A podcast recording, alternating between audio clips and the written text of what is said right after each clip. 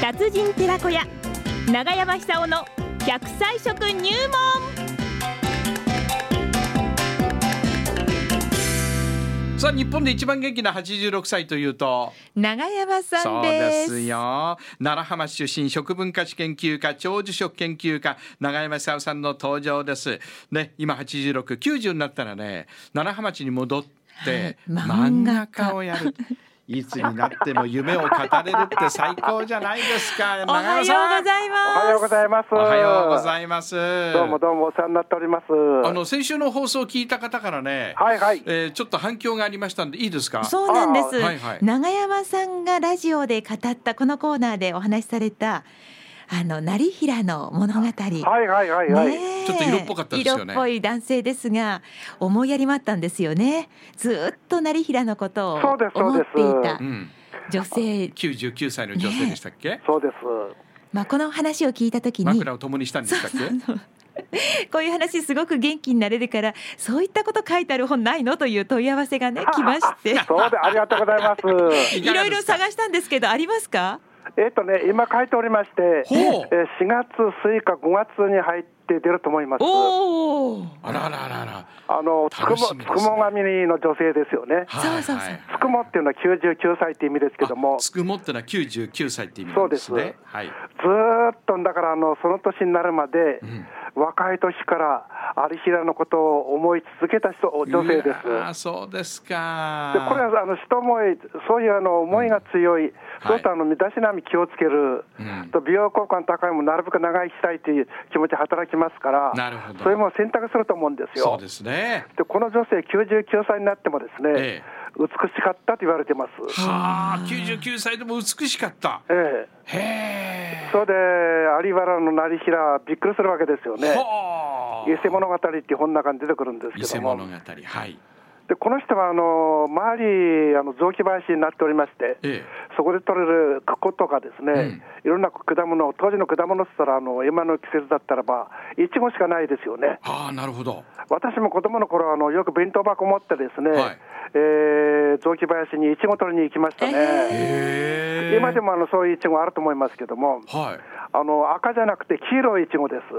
はあはあこれ野いちごって言うんですけども野いちごねこれが甘いんですよ。はあそうでです弁当箱を持ってって、ええ弁当箱をいっぱいになるくらい取れたもんですよね。ええ野いちごいっぱい取っそうてでそれであの兄弟たくさんいましたから、みんなで健康しながらこの奪い合って食べたりねいいですそねうやってだからそれは平安時代からずっとそういう習慣っていうのは日本人のこの歳時期みたいな感じであの根付いていたんでしょうね今日はいちごですあ今日はいちごの話ねいちごですいちご一会ですからねそのいちごですはいはい、うん、平成最後のあれですよラジオ長屋ですよねそうです よ本当に最後なんてあっという間ですよねねえ戦前の昭和、戦争中の昭和、平成規定も本当に大変ですよ。それで、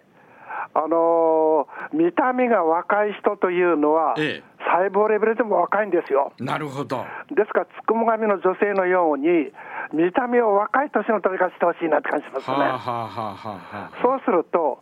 あの若さっていうのは、要するにあの酸化しないって意味ですよね、細胞が酸化しないって意味ですから、生きてる限りこう酸化続けて、えー最後に肉体が崩れてしまって、終わりになってしまうんですけども、それはあの食べ方によって、かなり抵抗でそれことできることを分かってきました。でいろんな食べ方が食べ物があるんですけども今の季節だったら最もそのパワフルなのがいちごですはあそんなにいいんですかいちごいちごっっててですね、あの真っ赤でしょ、真っ赤ですよ大き完いで熟すしよたものっていうのは、はいはいで、ビタミン C がものすごく多いんですよね。はあで、ビタミン C っていうのはあの、抗酸化ビタミンって言われるくらいに、細胞の酸化を防ぎます。つまりあの、年取ってくると、お顔にこのシワができたり、シミができたりしますよね、はいみんなあれ酸化ですよね、原因は酸化です。はいだからその酸化を防ぐ成分の多いものを日常的に取ってる人というよりはつくもがみみたいに99歳になってもねはい行為することできるわけですよすごいね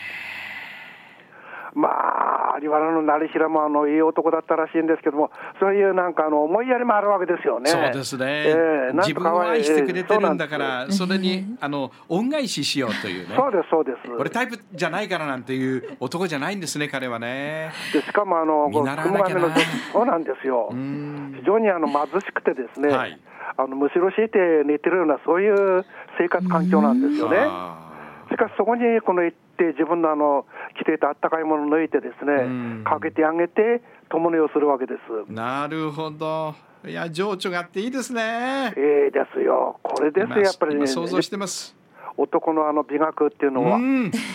や、女性だったら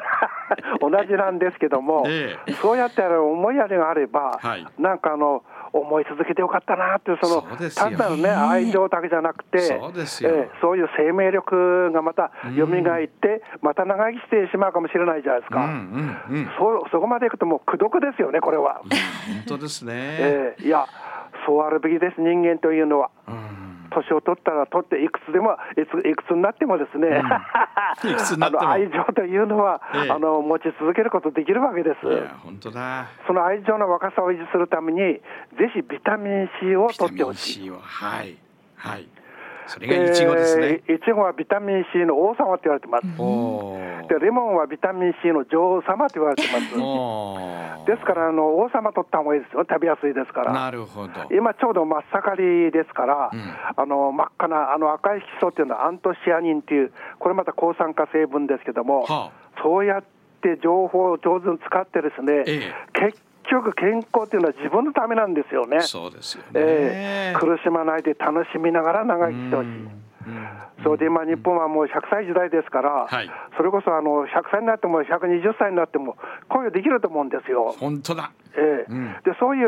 うこのなんか爽やかな愛情というのは、ええやっぱりあの女性ホルモン、男性ホルモンと関係しますから、一層この魅力的に長生きできる、そういう時代に来たなって感じしますよね。そうですね、ええうんそのためには、このラジオ長屋の情報をご参考にしていただい て ですね、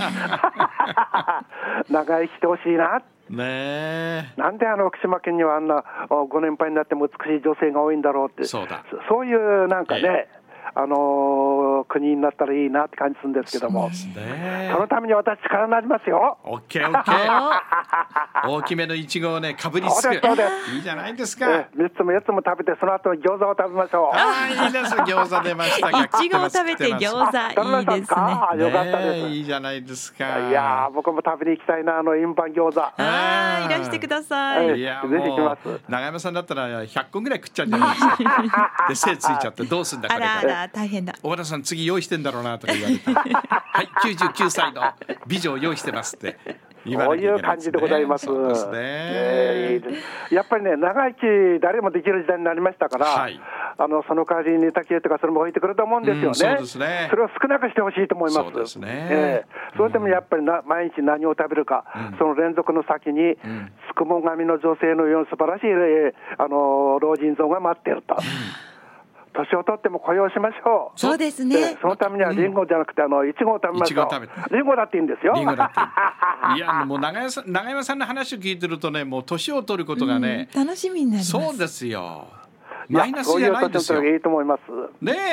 え、それが一番です。ねえじゃあ、ええあとは笑っていちご食って、ええそうです。